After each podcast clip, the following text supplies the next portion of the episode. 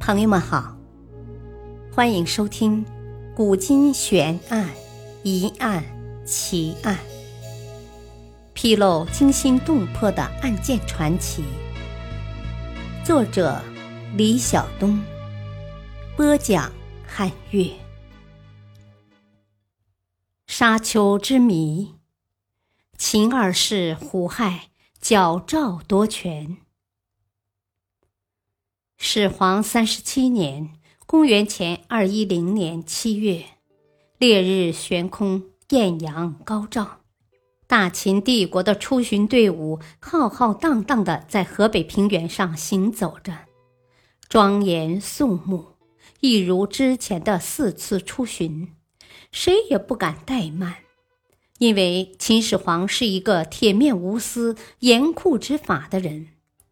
但谁也没想到，这个千古一帝会在这里突然暴毙，结束了他的生命旅程。关于秦始皇的驾崩，史学界、医学界等经过研究探议后发现，一直存在着两种争议。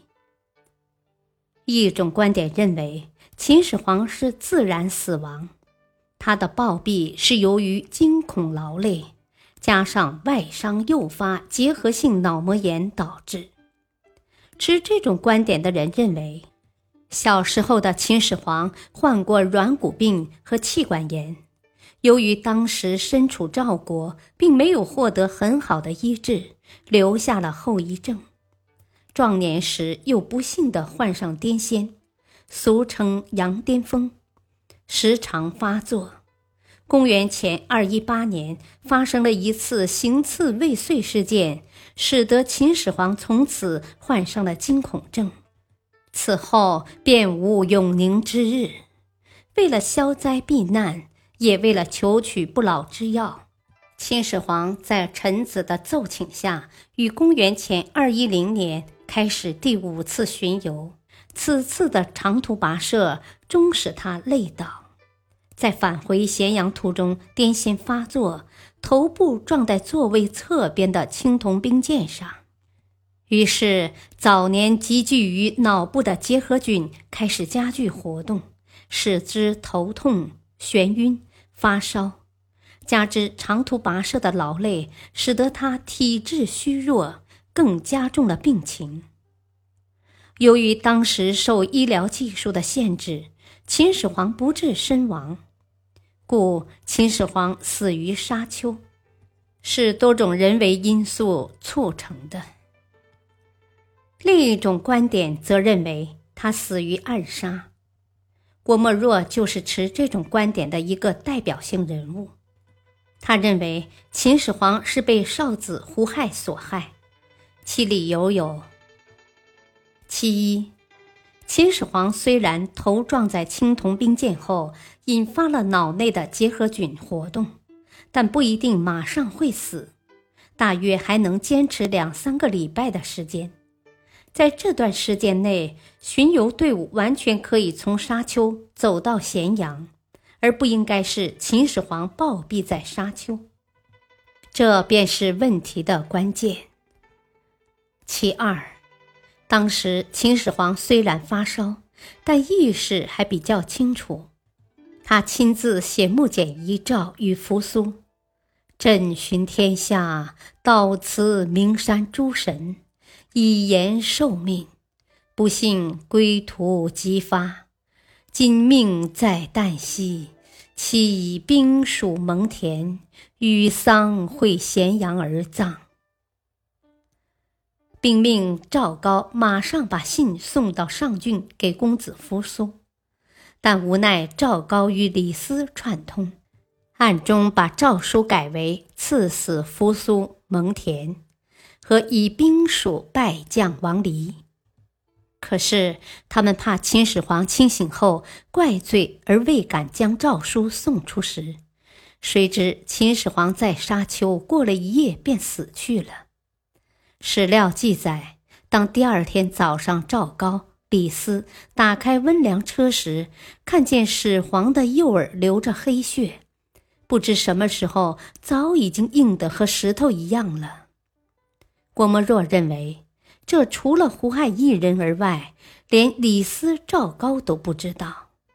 假如到了现代，解剖的小刀是可以发现出秦始皇的右耳里边有一条三寸长的铁钉的。故胡亥为争夺皇位，暗害了秦始皇。少子胡亥联合臣子赵高、李斯，杀害兄长，矫诏夺权，这在历史上已成不可否认的公案，已有大量史料加以证明。然而，秦始皇沙丘暴毙一直是史家未能解密的疑案。难道真的是少子胡亥为了夺得皇权而亲手将自己父亲置于死地吗？难道疯狂的追逐权力的高峰早已蒙蔽了他的人性？那么，如果胡亥弑父杀兄是真的，是他一人所为，还是赵高、李斯等重臣有参与其中策划呢？在秦始皇沙丘暴毙这件事中，除了少子胡亥，赵高的嫌疑是最大的。当时的赵高任中车府令一职，也就是专管宫廷乘舆车与印信墨书的宦官头儿，并被秦始皇受命教导少子胡亥法律常识。本来第五次巡游，上卿蒙毅也在随行之列。蒙毅也就是蒙恬的亲弟弟，为皇帝的亲信。同时，也是公子扶苏的支持者。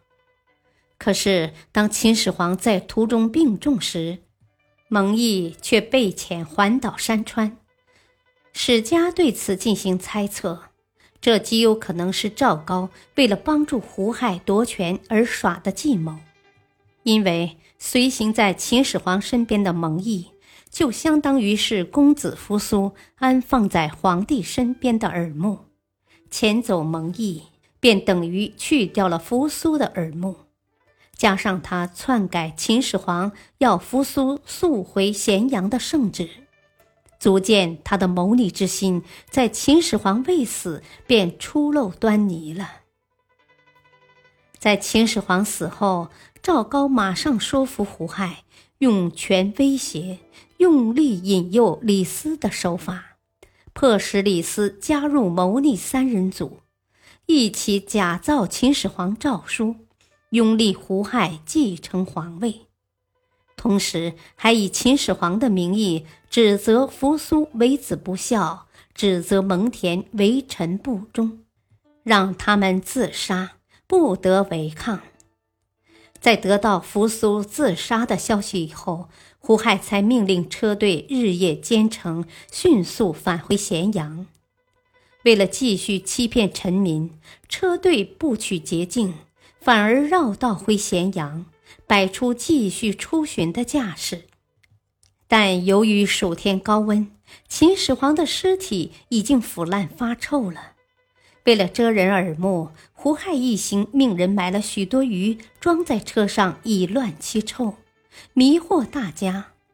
到了咸阳后，胡亥继位，是为秦二世，随即大封功臣赵高和李斯等人。由此可见，若说秦始皇沙丘暴毙是少子胡亥所为，那么赵高就是其中的主谋，李斯便是从犯。历史话外音。矫诏夺权，这在中国封建社会并不少见。皇室子弟为了能得到这个天下至尊的地位，往往无所不用其极。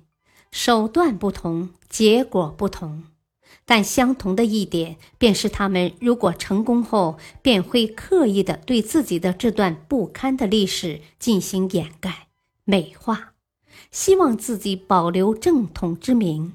流芳百世，但史家为了还原历史，往往会留下些只言片语，暗示后人，才使历史如此扑朔迷离，没有定论。感谢您的收听，下期再会。